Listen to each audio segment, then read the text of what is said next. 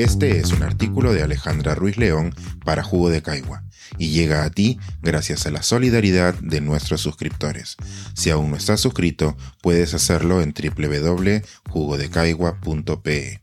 De bolsas y bicicletas. La generación que salvará el planeta debería aprender de sus abuelos. Para empezar nuestra semana de aniversario en Jugo de Caigua, he decidido revelarles un secreto. Lo he dado un poco, pero creo que la confianza que hemos construido en este año lo amerita. A veces no llevo bolsa al supermercado. Como lo leen, en la lista de los más contaminantes de la COP26 estoy yo atrincherada entre las petroleras y el ejército de los Estados Unidos. Y no es porque no tenga bolsas del supermercado, tengo incluso unas lindas que hice con el lodo de mitocondria. La razón es que dependiendo del supermercado, la persona que me atiende en la caja suele molestarse. Mi intento por salvar el planeta, once bag at a time, retrasa el sistema perfecto y llenado de productos, donde un pulpo giratorio ayuda al cajero con una bolsa siempre abierta y minimiza la posibilidad de queja del siguiente cliente. La desilusión e impotencia que siento al no poder usar mi bolsa ecológica no se comparan con los sentimientos que me produce que en mi oficina no se use el papel por los dos lados. Los imprimen y los desechan, como si no se pudiera armar con ellos libretitas para un segundo uso. Ya me he resignado a que la docena de veinteañeros que me acompañan en el doctorado desconozcan el concepto del papel borrador.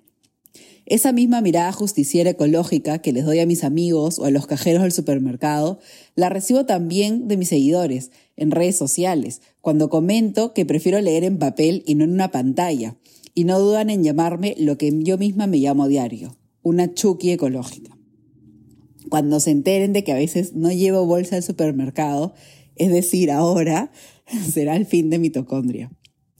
Vivir geográficamente en Atlanta, pero mentalmente en Perú, me enseña lo diferentes que son nuestras conversaciones y preocupaciones por el cambio climático. En el espacio geomental que yo misma he creado, se construyen y reconstruyen constantemente las ideas sobre qué es lo primordial para frenar el aumento de temperatura a nivel mundial y que cae en la categoría de ecomarketing.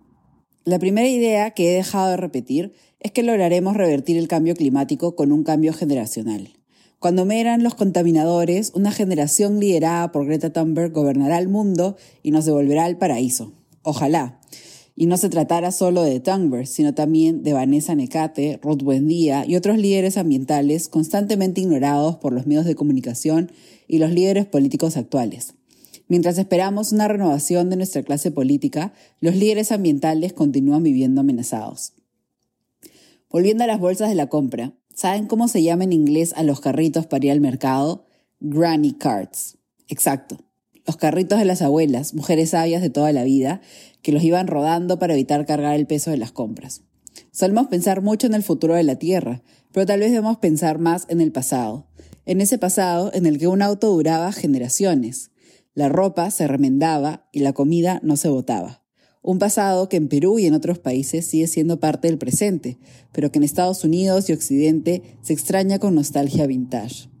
Tener esperanza en la juventud de recambio es una tómbola que no nos asegura una mayor acción climática. Las nuevas generaciones que ya han interiorizado un discurso ambiental también están expuestas a un consumismo nunca antes visto, que es sinónimo de progreso, estatus social y hasta de valor propio. Lo normal es cambiar de teléfono cada vez que Apple se le ocurra actualizar sus modelos, que se estrenen halls de Sara todas las semanas, realizar viajes internacionales en cada estación. Las nuevas generaciones de activistas y consumidores ambientales necesitan una nueva generación de políticos, no de aquellos que consideren un apartado en sus planes de gobierno, sino de quienes incluyan al medio ambiente como eje transversal en sus políticas. Algo muy alejado de nuestra realidad, donde existen autoridades regionales que están involucradas con la tala ilegal, donde algunos sectores del Congreso insisten en prorrogar el uso del Tecnopor y donde seguimos esperando que el presidente asista a la COP26. En Estados Unidos, el panorama es aún más desolador. La última agenda climática de Joe Biden, una propuesta de 150 billones de dólares, se frenó ante la negativa del senador Joe Manchin, de West Virginia, quien representa una población menor que el distrito de San Martín de Porres en Lima. La pandemia también me ha abierto un poco los ojos sobre lo que puede esperar de la humanidad. Pasamos de acaparar papel higiénico a acaparar mascarillas y por último vacunas. Para los negacionistas de la pandemia, ver enfermar y fallecer a seres queridos y conocidos no es suficiente para aceptar que el virus es una amenaza.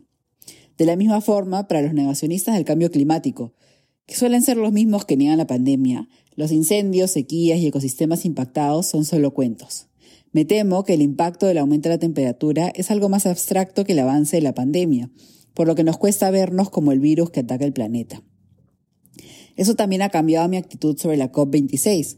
No soy la única que esperaba una desilusión sobre la participación o ausencia de los países contaminantes. Lo más difícil de esta COP26 es convencernos de que vamos a trabajar juntos por el medio ambiente, así como lo hicimos para acabar con la pandemia. Sin embargo, no he perdido de todo la esperanza. Llevaré más seguido mi bolsa al supermercado. Esto no va a impactar inmediatamente en el descenso de las temperaturas, pero sí evitará tener un cajón lleno de bolsas de plástico. Además, en mi casa tampoco hay espacio para acumular cosas, porque el depósito es ahora un parqueadero de bicicletas, usadas por la generación de estadounidenses que ha dejado de lado los carros. De cierta forma, no solo buscamos ser el futuro del planeta, sino también añoramos volver un poco al pasado. Este es un artículo de Alejandra Ruiz León para Jugo de Caigua y llega a ti gracias a la solidaridad de nuestros suscriptores.